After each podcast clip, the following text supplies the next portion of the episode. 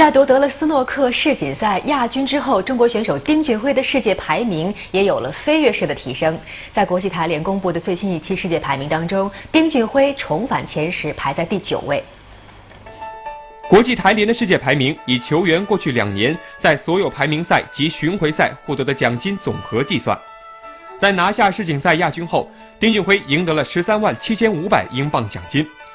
他在过去两年的奖金总额达到了三十一万五千英镑，世界排名一举从第十七名飞跃至第九，小丁也就此重返世界前十。在世锦赛上战胜他夺冠的马克·塞尔比依旧位列世界第一，宾汉姆、特朗普、肖恩·墨菲、罗伯逊、希金斯、马克·艾伦、沃顿分列世界第二到第八位，火箭奥沙利文排名世界第十。中国香港选手傅家俊排名世界第十二，另一位中国球手梁文博的世界排名也上升一位，排在第十七位。